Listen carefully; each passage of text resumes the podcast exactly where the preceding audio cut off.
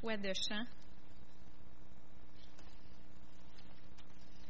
Moi, je trouve ça toujours encourageant quand que je lis de la louange, puis que les chants sont tous en, en rapport à qu'est-ce qu'on, qu'est-ce que la personne prêche après. Fait comme confirmation. Le Saint-Esprit ne se contredit pas. On va prier. Seigneur Dieu, je te demande, on t'invite ce soir, ici, parmi nous, parmi ton Église, parmi ton corps.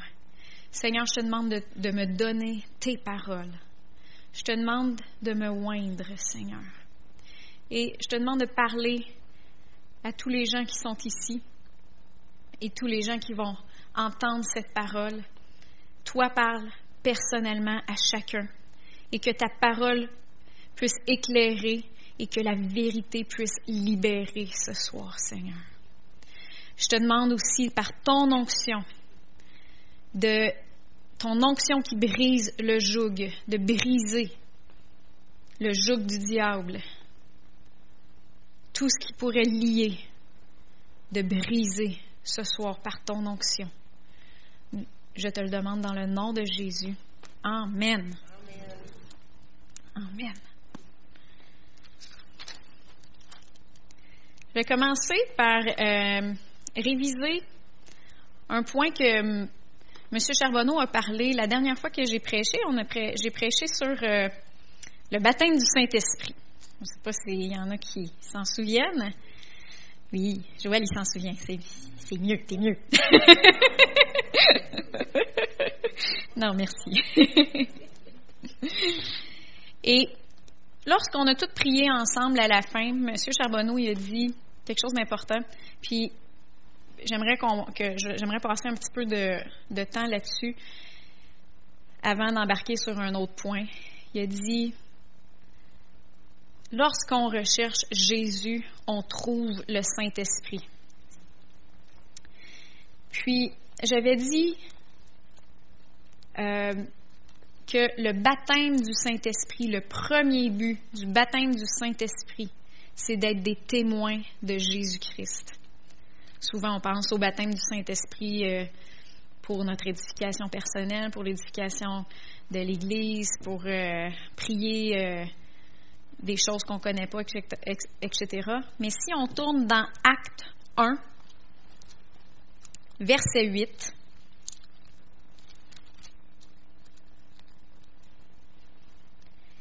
mais vous recevrez une puissance. Je suis en train de tourner dans ma Bible, puis je les ai toutes imprimées déjà. mais vous recevrez une puissance, le Saint-Esprit survenant sur vous, et vous serez mes témoins à Jérusalem, dans toute la Judée, dans la Samarie et jusqu'aux extrémités de la terre. On reçoit une puissance, le Saint-Esprit survenant sur nous, et on devient des témoins de Jésus-Christ. Le Saint-Esprit glorifie toujours Jésus. Et lorsque M. Charbonneau a dit ça, ça, m'a fait, je dis, c'est important que je le, dise, que je, je, passe un petit peu de temps là-dessus parce que c'est vrai. Euh, le Saint-Esprit glorifie toujours Jésus. On va tourner dans Jean 16.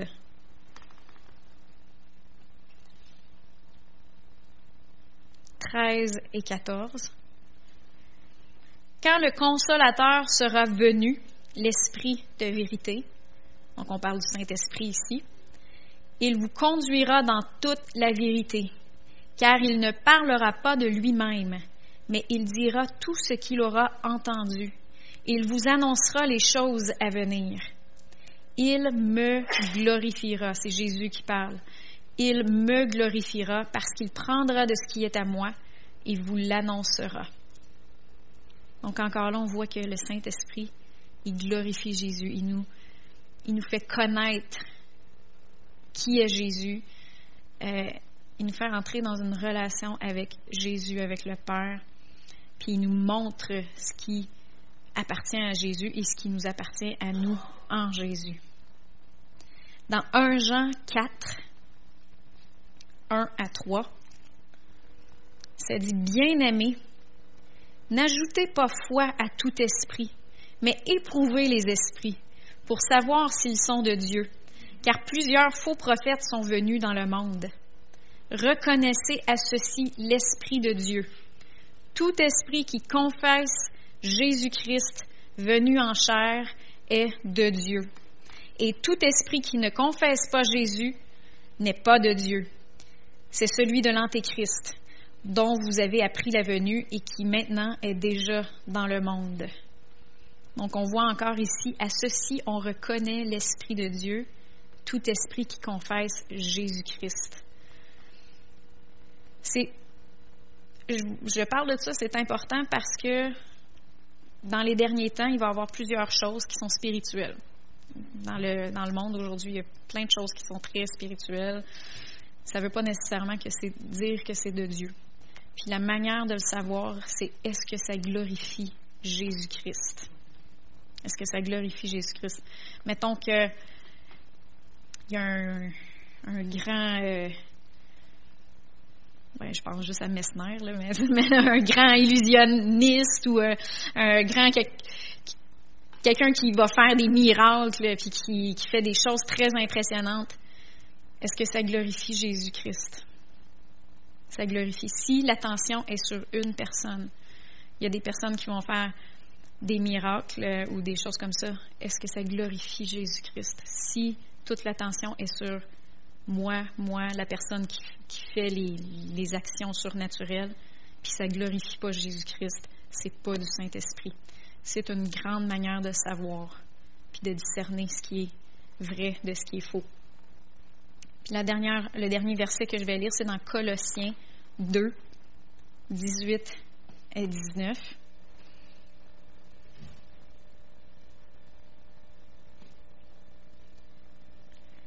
Qu'aucun homme, sous une apparence d'humilité et par un culte des anges, ne vous ravisse à son gré le prix de la course, tandis qu'il s'abandonne à, ses visions et qu'il est enflé d'un vain orgueil par ses pensées charnelles, sans s'attacher au chef. C'est qui le chef? C'est Jésus-Christ.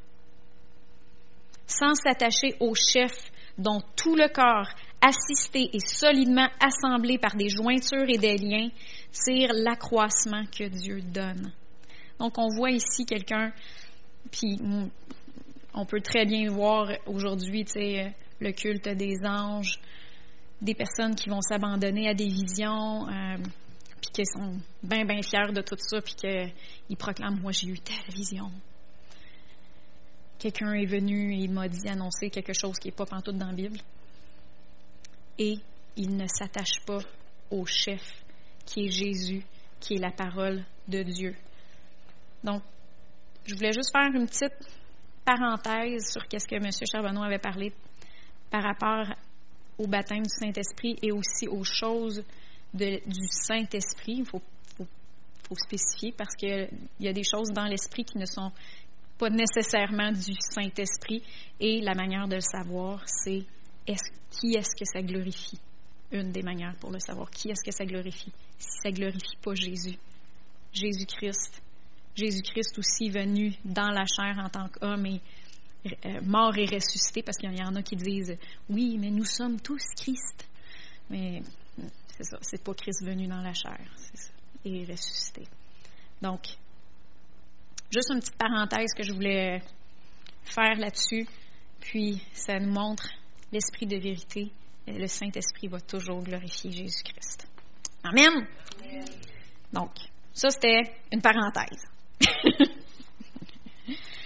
Aujourd'hui, j'avais, je pensais apporter, euh, entrer dans la prière de supplication et la prière d'intercession. Sauf que finalement, euh, hier, euh, j'étais dans ma voiture, je prie en langue dans ma voiture en allant travailler, puis c'était pas la, c'était pas encore la bonne chose à, apporter. C'est sûr qu'un moment donné, je vais embarquer là-dedans, mais aujourd'hui, c'est pas ça. Et euh, dernièrement, j'ai vécu des choses j'ai vécu des choses qui m'ont qui m'ont fait, qui m'ont amené à cette prédication-là que je vais vous apporter. Et euh, c'est concernant la peur. Concernant la peur. Puis je crois que ça va vous aider aujourd'hui. Ça va, m'aider aussi d'en parler. Puis ça va vous aider vous autres aussi. On parle toujours de la prière. Mais dans la prière, peu importe le type de prière, que ce soit la prière de foi, que ce soit la prière euh, d'accord, la prière d'unité, est-ce que c'est une prière euh, qui est inspirée par la peur ou c'est une prière qui est inspirée par la foi? Une prière peut avoir l'air très belle, mais si elle est inspirée par la peur, elle ne sera pas efficace.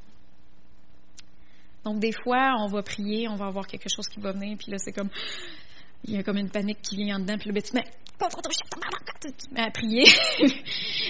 puis dans le fond, ben, c'est parce que tu as peur. Puis, euh, si c'est une prière qui est inspirée par la peur, elle ne sera pas efficace. C'est là-dedans que je vais rentrer ce soir. On va identifier la peur, puis on va, je vais, au début, je vais comme cerner le problème. Euh, puis là, ben, des fois, on dit, ben oui, je vois tout ça, mais là, comment que je fais pour régler ça? Et après ça, on va embarquer comment le régler. Fait que, inquiétez-vous pas. on va commencer par euh, tourner dans Job. Job 1, verset 5. On va voir une situation où Job on va lire la situation, puis après ça, je vais vous l'expliquer. Job 1, verset 5.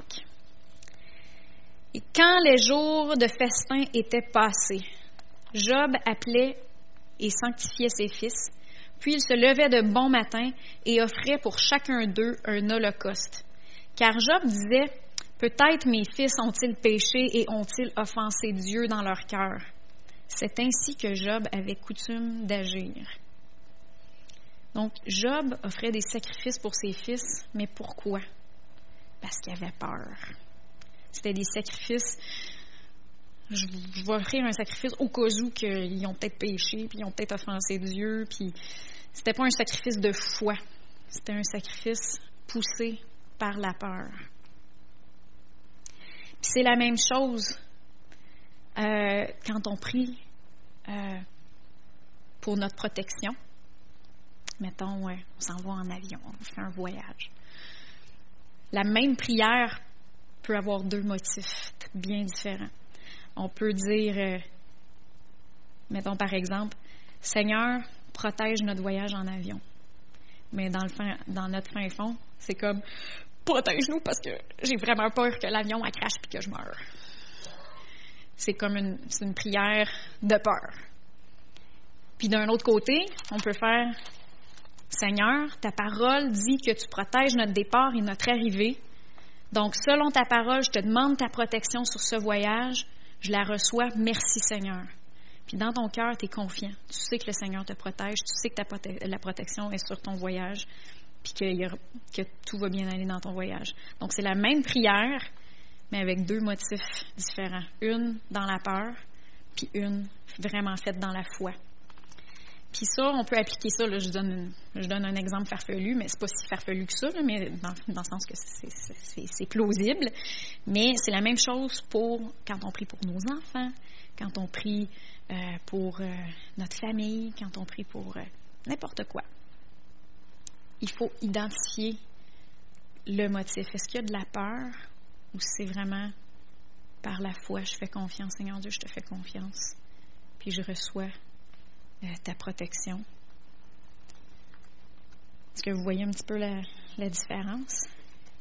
Donc, si on continue dans Job,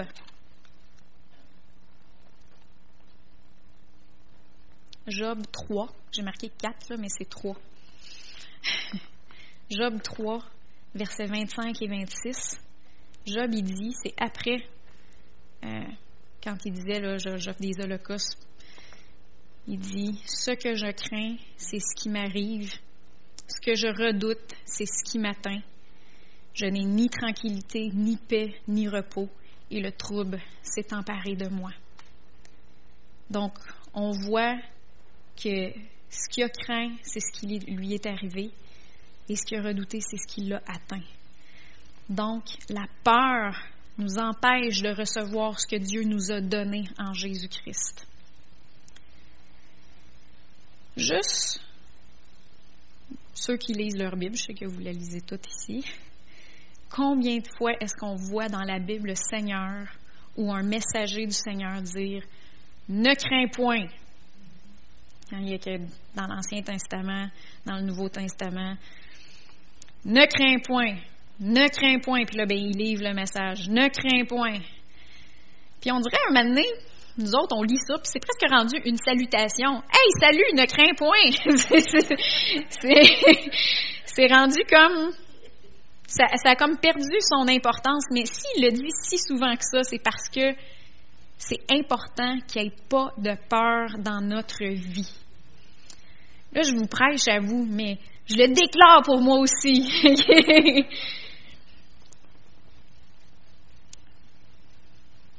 Merci Seigneur. Alléluia. Puis c'est beaucoup plus qu'une salutation. C'est un commandement. Il faut faire attention à ne pas s'habituer à une phrase parce qu'on la voit euh, souvent. C'est un commandement, puis c'est pas un commandement dans le sens fais ça parce que euh, je vais te punir si tu fais pas ça. Non. Fais, ne crains point, parce que si tu crains, ça m'empêche de pouvoir accomplir ce que je veux accomplir dans ta vie. On va voir une situation dans Marc, Marc 5, versets 35 à 37. C'est l'histoire de Jairus. Je ne sais pas si vous euh, ça vous dit quelque chose, mais c'est Jairus, sa fille est sur le point de mourir. Il se déplace, il s'en va voir Jésus. Puis il dit Viens, ma fille est sur le point de mourir, viens prier pour elle, puis elle va guérir, je le sais. Fait que là, Jésus, il, embarque sur le voyage avec lui, il dit Oui, je vais, y aller. Puis là, ben, il part sur le voyage. Ben là, la femme qui est atteinte d'une perte de sang, elle vient toucher le, vêtement de Jésus, est guérie, ça l'arrête toute la procession. Puis là, ben, Jésus demande c'est qui, c'est qui? Puis là, ben, la femme a dit, euh, elle, se dévoile, puis elle raconte tout ce qui lui est arrivé. Donc, si elle racontait tout ce qui lui est arrivé, ben, c'était long. C'était long. Fait que là, Jairus est à côté, puis il est comme, il attend, puis là, ben, ah oui, ah oui, il faut que Jésus vienne guérir ma fille, là, tu sais, il est comme, c'est long, mais il n'a rien dit. Et puis là, dans le verset 35, c'est là qu'on a commencé à lire. Et comme il parlait encore, survinrent de chez le chef de la synagogue, c'est Jairus, des gens qui dirent Ta fille est morte. Pourquoi importuner, importuner davantage le maître? Fait que là, c'est comme une bombe qui vient d'arriver pour Jairus. trop tard.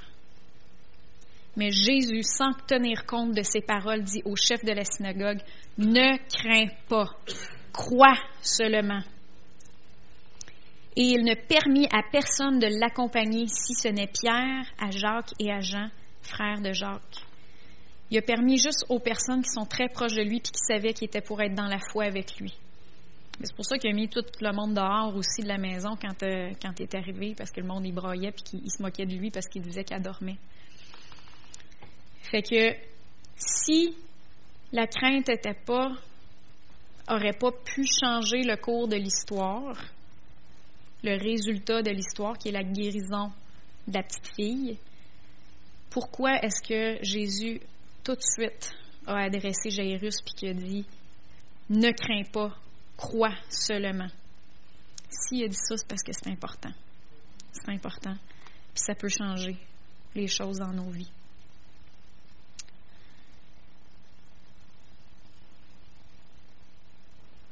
Dans ma version, c'était soit sans crainte, crois seulement, mais ne crains pas, ne crains pas, crois seulement, c'est la même chose. Fait que là, j'ai exposé un petit peu la situation. Comment est-ce que la crainte Ça peut entraver euh, les résultats dans nos vies, ça peut entraver ce que. ça peut nous empêcher de recevoir de Dieu. Mais là, on va voir comment remédier à la situation. Premièrement, il faut reconnaître la peur dans toutes ses formes et ne pas la tolérer. Il y a plusieurs degrés de peur. Euh, souvent, on connaît la peur sous la, forme, la, comme la panique, euh, mais ça peut être une simple appréhension. C'est un degré plus bas.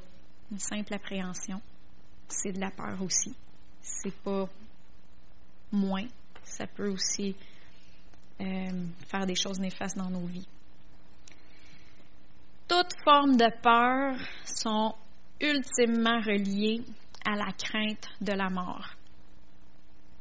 Par exemple, peur de l'avion. Dans le fond, on a peur d'un crash puis de mourir. Peur des araignées. On a peur de se faire piquer puis de mourir. ben, tu tout ultimement, si tu pousses ça, c'est tout relié à quelque part à la crainte de la mort. la peur de manquer quelque chose. C'est sûr que, tu sais, dans nos vies, on n'a pas, on pense pas vraiment à, mourir de faim. Mais ultimement, si tu, poussais, si tu poussais cette peur-là jusqu'au bout, peur de, de, manquer de quoi, peur de manquer quelque chose, ultimement, c'est, c'est, c'est peur de la mort aussi. Peur de l'échec, que ah, ça ne marchera pas. C'est un deuil. Ça aussi, c'est un deuil. C'est relié à la mort encore là. Donc, toutes les peurs proviennent d'une seule racine, puis la crainte de la mort. Et dans Hébreu 2, versets 14 et 15, on voit ce que Jésus a fait par rapport à la crainte de la mort.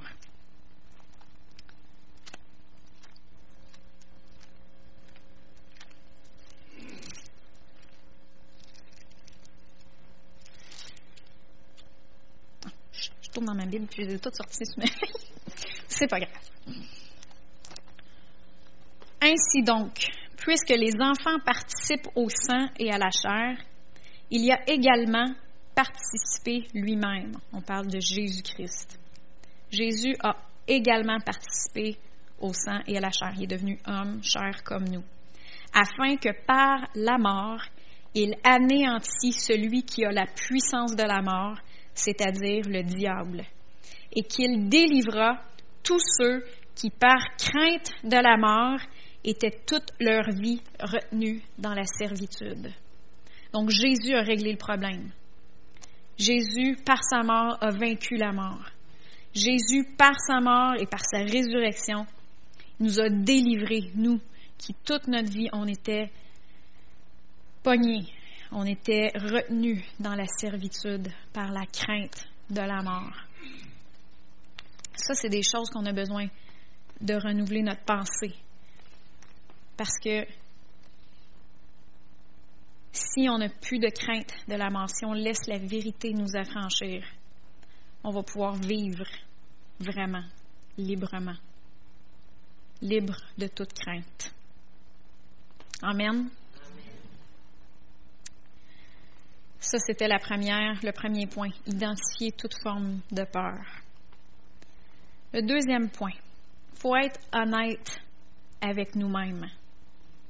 Dieu va nous rencontrer là où on est réellement, pas là où on prétend être. Et ça, c'est une chose que moi-même j'ai fait. Euh, souvent, on entend beaucoup de prédications sur la foi, puis tout ça, puis on s'imagine être bien, bien, bien fort dans la foi. Jusqu'à temps que la situation, elle arrive là. là, on voit vraiment si on est fort dans la foi. Et c'est là qu'il faut être honnête avec nous-mêmes et honnête avec Dieu. Et on va tourner dans Marc, verset 9 je pense qu'on va lire toute la situation. C'est quand même un verset euh, assez. Un, petit passage qui est quand même assez long, mais on, va passer au travers. Lorsqu'ils furent arrivés près des disciples, ils virent autour, autour d'eux une grande foule et des scribes qui discutaient avec eux. Dès que la foule vit Jésus, elle fut surprise et accourut pour le saluer. Il leur demanda Sur quoi discutez-vous avec eux? Et un homme de la foule lui répondit Maître, j'ai amené auprès de toi mon fils qui est possédé d'un esprit muet. En, quelques lieux qu'il le saisisse, il le jette par terre. L'enfant écume, grince des dents et devient tout raide. J'ai prié tes disciples de chasser l'esprit et ils n'ont pas pu. Race incrédule, leur dit Jésus. On voit vraiment que l'incrédulité a rapport avec que les disciples n'ont pas réussi euh, à chasser les démons. Donc, on voit que l'incrédulité a un rapport là-dedans. Leur dit Jésus, Jusqu'à quand serai-je avec vous? Jusqu'à quand vous, vous supporterai-je? Amenez-le-moi. On le lui amena. Et aussitôt que l'enfant vit Jésus, l'esprit l'agita avec violence. Il tomba par terre et se roulait en écumant. Jésus demanda au Père, Combien y a-t-il de temps que cela lui arrive? Depuis son enfance, répondit-il. Donc là, moi, je vois un peu la situation. Amenez-le-moi. Puis là, ben, tombe en une convulsion, puis il commence à écumer, puis il commence à, avoir des grosses convulsions. Puis Jésus, pas trop impressionné, il demande à son père, ça fait combien de temps que, que ça lui arrive? pas nous autres, souvent, ça nous avait, on a fait comme puis on aurait, on aurait tout de suite comme prié dessus. Pourquoi? Parce que il y a de la peur. on veut, il faut, faut qu'on agisse, il faut qu'on agisse. Mais Jésus, tu vois qu'il n'agit pas par la peur. Lui, il agit, il écoute ce que le Saint-Esprit lui dit, il, attend de voir qu'est-ce que le Père lui montre, puis c'est ça qu'il fait, puis ça ne l'impressionne pas qu'est-ce que le diable est en train de faire. Il n'y a pas de peur. Je dis pas que c'est mauvais de, prier en langue, c'est pas ça que je dis. C'est juste que c'est encore là identifier le, motif dans lequel on prie. Est-ce qu'on prie parce que la situation nous, on a peur, puis là, mais on prie, ou est-ce qu'on prend le temps vraiment de, regarder dans notre esprit, Seigneur, comment est-ce qu'on prie, comment est-ce qu'on agit avec cette, situation-là, puis on agit, on ne réagit pas dans la peur, on agit avec foi. La différence. Fait qu'il dit, combien y a-t-il de temps que cela lui arrive? Depuis son enfance, répondit-il. Et souvent l'Esprit l'a jeté dans le feu et dans l'eau pour le faire périr. Mais si tu peux quelque chose, viens à notre secours, aie compassion de nous. Jésus lui dit, si tu peux, tout est possible à celui qui croit. Aussitôt le père de l'enfant s'écria, Je crois, viens au secours de mon incrédulité. Jésus, voyant accourir la foule, menaça l'esprit impur et lui dit, Esprit muet et sourd, je te l'ordonne, sors de cet enfant et n'y rentre plus. Et il sortit en poussant des cris et en l'agitant avec une grande violence. L'enfant devint comme mort, de sorte que plusieurs disaient qu'il était mort. Mais Jésus, l'ayant pris par la main, le fit lever et il se tint debout. Donc, le père de l'enfant, vient voir Jésus, puis lui, dans, son, dans sa tête, ça dépend tout de Jésus. Si tu peux, quelque chose, viens à notre secours. Aie compassion de nous. Jésus dit, si tu peux, tout est possible à celui qui croit. Fait que là, oups, la balle revient dans le camp du Père, de l'enfant. Aussitôt, le Père de l'enfant s'écrie Je crois. Fait qu'il choisit, il prend une décision à ce moment-là. Il dit Je crois. Mais il y a plein de pensées qui viennent dans sa tête, puis plein de pensées qui viennent dans sa tête. De son esprit, il a crié Je crois. Mais il dit Viens au secours de mon incrédulité. C'est là que je parlais que Dieu vient nous rencontrer là où on est réellement, pas là où on prétend être. Lui a été honnête. Il dit Je crois, mais viens m'aider, viens au secours de mon incrédulité. Puis Jésus l'a rencontré là où il était vraiment. Son fils a été guéri. Donc, la foi, c'est pas une performance. La foi, c'est quelque chose que, premièrement, on est né avec lorsqu'on est né de nouveau dans notre esprit. Le, Seigneur, quand on est, on est né de nouveau, il a, il a placé sa foi en dedans de notre esprit. C'est par sa grâce qu'on l'a reçu. Puis, c'est aussi par sa grâce que la foi peut croître puis qu'on peut la mettre en action. C'est pas une question de dire moi j'ai la foi, moi je suis forte, euh, puis de s'en enorgueillir. Non, c'est de vraiment prendre le temps, Seigneur. J'ai décidé, je crois. Viens à l'aide de mon incrédulité. S'il y a des choses que je vois pas, que je comprends pas, montre-moi-les. Et s'il y a des choses qui nuisent à ma foi, montre-moi-les. S'il y a des, des, places dans mon cœur que j'ai laissé de la peur entrer, montre-moi-les. Puis, viens m'aider aussi à pouvoir résister ces choses-là. Montre-moi comment les résister, puis il va, c'est là qu'il va venir, puis il va nous rencontrer, puis il va agir. Parce qu'on est humble. On reçoit sa grâce. Dans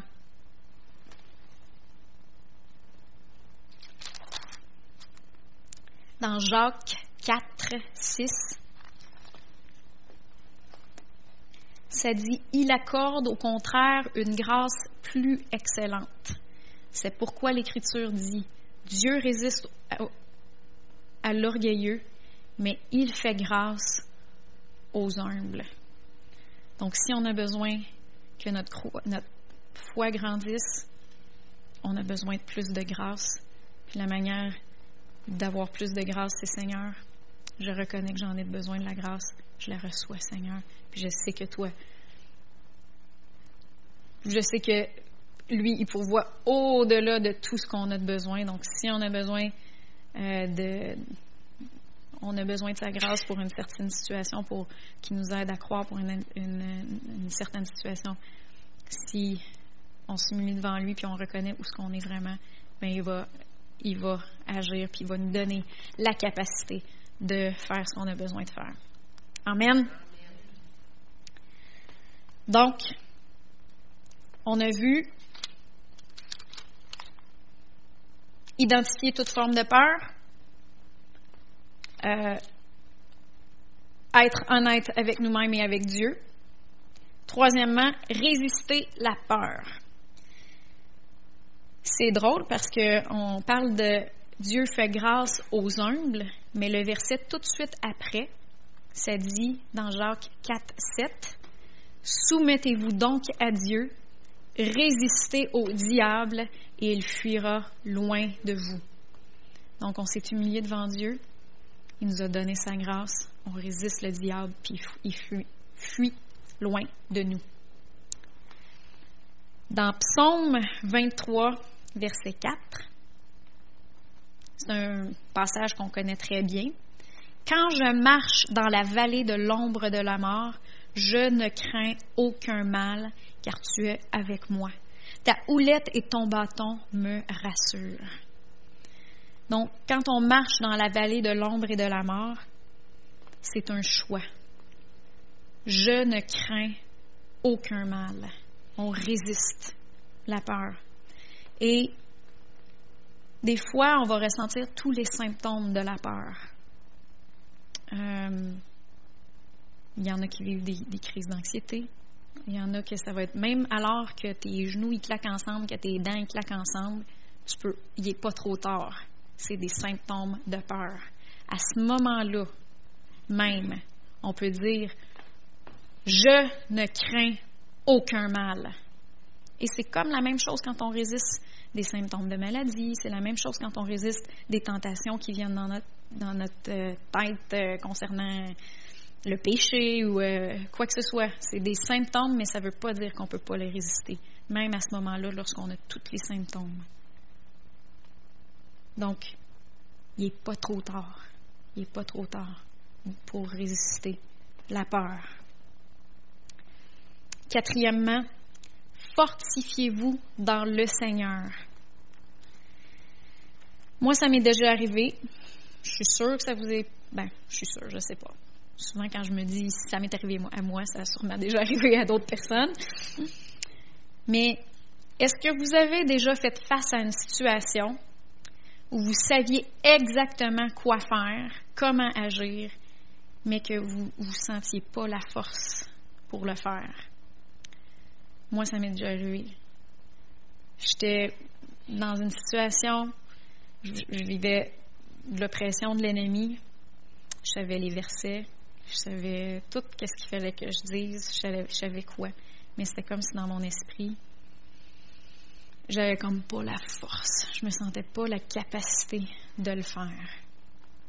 Et c'est pour ça que je dis, fortifiez-vous dans le Seigneur. C'est pour ça que je dis tantôt, je disais tantôt, la foi, c'est pas une performance. La foi, c'est une force que l'Esprit de Dieu souffle dans vos esprits. Puis ça, vous euh, vivifie et ça vous donne la force de faire ce que vous n'aviez pas la force de faire avant. Et la manière d'avoir cette force-là, c'est par la grâce, encore là, comme que je disais c'est de reconnaître que c'est par sa grâce, c'est pas par nous autres mêmes, mais c'est par sa grâce. Mais une des premières manières, c'est dans la parole. Et on va tourner dans Romains 10, 17.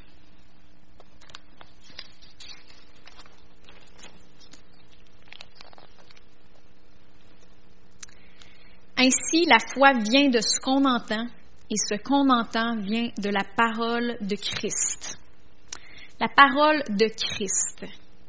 Christ, si vous avez déjà entendu euh, Patrick Fontaine, il dit Christ, c'est pas le nom de famille de Jésus. C'est Christ, ça veut dire le oin. Le oin et son onction. Le oin, vous savez ce que ça veut dire? Oin, ça veut dire l'huile, l'onction de l'huile, le oin et son onction. Donc, on parle de la parole du oin avec son onction. Donc, ça suffit pas. Ici, on ne parle pas de la parole écrite seulement. Comme quand je vous disais, là, je vivais une situation, je savais dans ma tête tous les versets. Parce que c'était de la parole écrite. C'était comme. C'était, je, la, connaissais, je le savais. Mais ici, on parle de la parole ointe la parole du Christ. Ici, on parle de la parole qui souffle dans votre esprit, la parole qui dit à vous à ce moment-là. Et c'est alors, là, c'est vraiment là que la force et la foi vient. La, la foi vient de ce qu'on entend et ce qu'on entend vient de la parole du Christ. Donc, lorsque j'ai déjà vécu des situations comme que je vous disais. Je n'avais pas la force, je connaissais les paroles dans ma tête, je, connaissais la parole écrite. Mais là, oups, des fois mon mari me parlait il me disait une parole. Parole que je savais déjà, que je savais déjà, mais il me, il me le déclare. ça rentre dans mon esprit et c'est la parole ointe. Et ça me donne la force ça me, élève et tout d'un coup, j'ai la force de résister à ces choses-là. L'oppression lève et je suis libre. Pourquoi? Parce que j'ai été fortifiée par la parole ointe, la parole du Christ, la parole que Dieu m'a dit à moi à ce moment-là. Une parole qu'on va dire Réma si vous connaissez qu'est-ce que ça veut dire euh, Réma, pour ceux qui sont familiers à ce terme-là. Donc, il faut se fortifier dans la parole, prendre le temps quand on lit. Seigneur, parle-moi. Je ne veux pas juste lire. Je ne veux pas juste lire la parole juste pour la lire des lettres. Je veux que toi, à partir de ces paroles-là, tu me parles à moi, que tu me fortifies. La même chose quand on écoute une prêche. C'est pas juste, je veux pas juste que ça rentre dans ma tête. Seigneur, toi, parle-moi à moi. Fortifie-moi par ta parole. La même chose quand on prie. qu'on a une communication avec Dieu. Des fois, il va juste faire penser à un verset, il va juste te, te dire quelque chose qui est en accord avec sa parole et ça va donner la force pour résister à la peur et être vraiment dans la foi.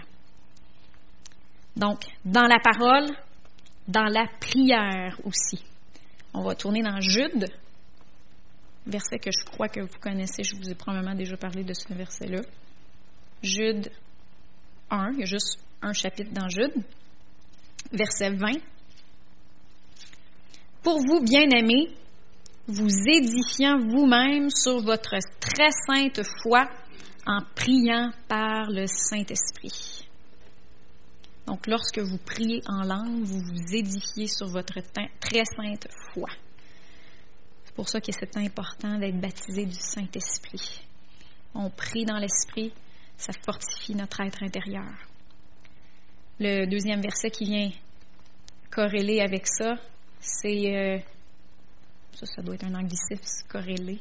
Je ne doit pas se dire en français qui vient appuyer Jude 1, 20. C'est 1 Corinthiens 14, 4.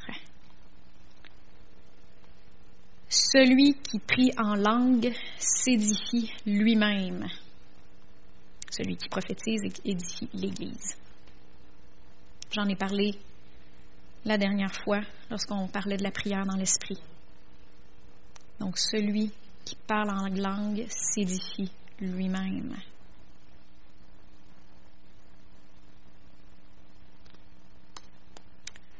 On a parlé de se fortifier dans la parole, se fortifier dans la prière. Et, troisièmement, en méditant l'amour que Dieu a pour nous.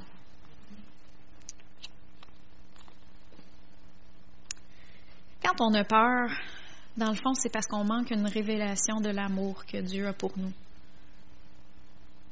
Si on a vraiment une révélation de l'amour que Dieu a pour nous, qui nous aime, puis qu'on y ferait confiance quand on a vraiment une, révélation de l'amour. Puis ça, moi, j'aspire à avoir encore une plus grande révélation de l'amour de Dieu. Je pense que c'est une révélation inépuisable. On va tout le temps aller de révélation en révélation en révélation, de gloire en gloire, de foi en foi, de grâce en grâce dans cette révélation-là. On va tourner dans 1 Jean 4, 16 et 18 à 18.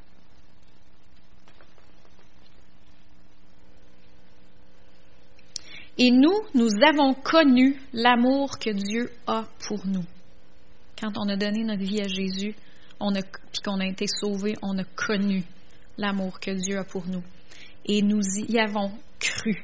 On y croit en cet amour. Dieu est amour. Et celui qui demeure dans l'amour demeure en Dieu et Dieu demeure en lui. Tel il est, tel nous sommes aussi dans ce monde, c'est en cela que l'amour est parfait en nous, afin que nous ayons de l'assurance au jour du jugement. Lorsqu'on a une révélation de l'amour de Dieu, on a de l'assurance. La crainte n'est pas dans l'amour, mais l'amour parfait bannit la crainte, car la crainte suppose un châtiment, et celui qui craint n'est pas parfait dans l'amour. Si si on craint que Dieu nous châtisse, on n'a pas eu la révélation de l'amour de Dieu. L'amour de Dieu va nous pousser à la repentance. Ça, c'est vrai, il faut faire la différence. Par contre, L'amour de Dieu va nous pousser, la bonté de Dieu nous pousse à la repentance. Mais une fois qu'on s'est repenti, il n'y a plus de place pour la crainte. Il n'y a plus de place euh, de la crainte du châtiment ou la crainte du jugement. Donc, troisième chose, méditer l'amour que Dieu a pour nous et euh, pour être capable de résister à la peur. Vous me suivez jusque-là? Non, c'est bon. On va entrer dans la dernière partie euh, de la prédication. Je vais parler de la prière de confiance. euh, ça rentre encore dans la même euh, dans la même optique de identifier toute peur puis de l'irradier de notre vie. Donc, dans 1 Pierre 5, versets 5 à 9. De même, vous qui êtes jeunes, soyez soumis aux anciens. Et tous, dans vos rapports mutuels, revêtez-vous d'humilité. Car Dieu résiste aux orgueilleux, mais il fait grâce aux humbles. On revient encore à ce que je vous ai parlé de tantôt. Dieu fait grâce aux humbles. Et humiliez-vous donc sous la puissante main de Dieu, afin qu'il vous élève au temps convenable, et déchargez-vous sur lui de tous vos soucis, car lui-même prend soin de vous. Soyez sobre, veillez. Votre adversaire, le diable, rôde comme un lion rugissant, cherchant qui il dévorera. Résistez-lui avec une foi ferme. Donc, j'ai pris tous ces versets-là parce que moi, je trouve que ça fonctionne vraiment tout ensemble. On parle de s'humilier sous la puissante main de Dieu afin qu'il vous élève en temps convenable et déchargez-vous sur lui de tous vos soucis, car lui-même prend soin de vous. Lorsqu'on fait cette prière de confiance-là, on dit Seigneur, je me décharge sur toi de tous mes soucis. Ce qui me tracasse là, je te le mets entre tes mains. Ça, c'est de l'humilité. C'est de l'humilité parce que c'est de reconnaître qu'il prend soin de nous beaucoup mieux que nous-mêmes. Beaucoup mieux que nous-mêmes. Des fois, quand on, garde le souci, c'est parce qu'on pense que nous autres, on, nous autres, on est capable de, de mieux s'en occuper. On est comme, je suis capable de m'en occuper, je vais trouver une solution.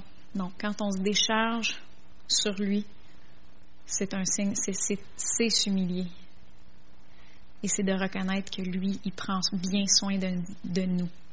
Dans euh, le texte de Amplified, la, la Bible amplifiée, j'aime bien, j'ai pas trouvé une traduction en français qui, le dit de la même manière, mais dans la, dans la Bible amplifiée, quand il dit il prend bien soin de, de vous, ça dit il prend soin de vous affectueusement et avec bienveillance.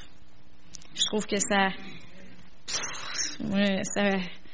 ça met euh, de la profondeur là-dedans. Seigneur Dieu, je me décharge sur toi de tous mes soucis parce que je te fais confiance et je sais que tu prends soin de moi affectueusement et avec bienveillance. Amen. On va tourner dans Philippiens 4, 6 et 7. C'est le dernier verset pour ce soir.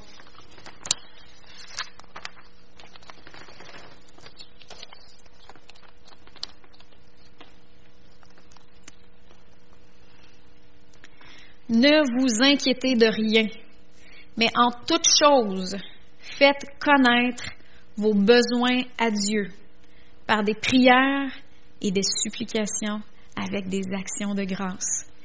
Et la paix de Dieu, qui surpasse toute intelligence, gardera vos cœurs et vos pensées en Jésus-Christ. Ne vous inquiétez de rien.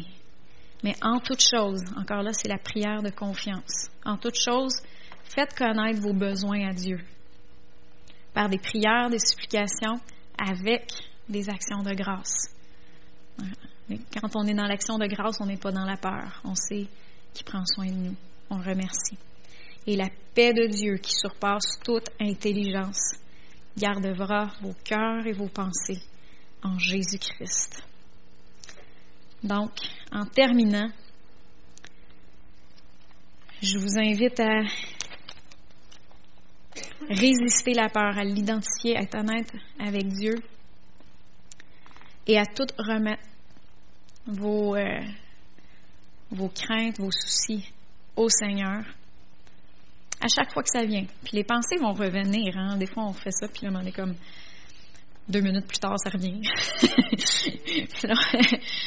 on dit Ah non, Seigneur, je te l'avais remis, comment ça, ça revient? C'est des symptômes. c'est des symptômes. Résistez-lui, ferme. Puis plus que vous allez le résister, plus que ouf, les symptômes vont, vont s'atténuer, puis à un moment donné, ça sera même plus euh, ça sera même plus efficace parce que le, diable va voir que ça marche pas. Elle l'achète pas. elle l'achète pas qu'est-ce que j'essaie de vendre. Là? Elle l'achète pas. Continuez à, vous à résister. Continuez à vous fortifier dans le Seigneur et à vous décharger sur lui de tous vos soucis. La peur fuira loin de vous. Le Seigneur vous rencontrera où vous êtes.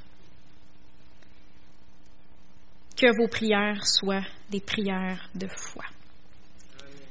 Ok, on va terminer comme ça. Je trouve ça un honneur de pouvoir euh, de pouvoir euh, prêcher ça parce que ça me fait du bien à moi-même. ça me fait du bien à moi-même.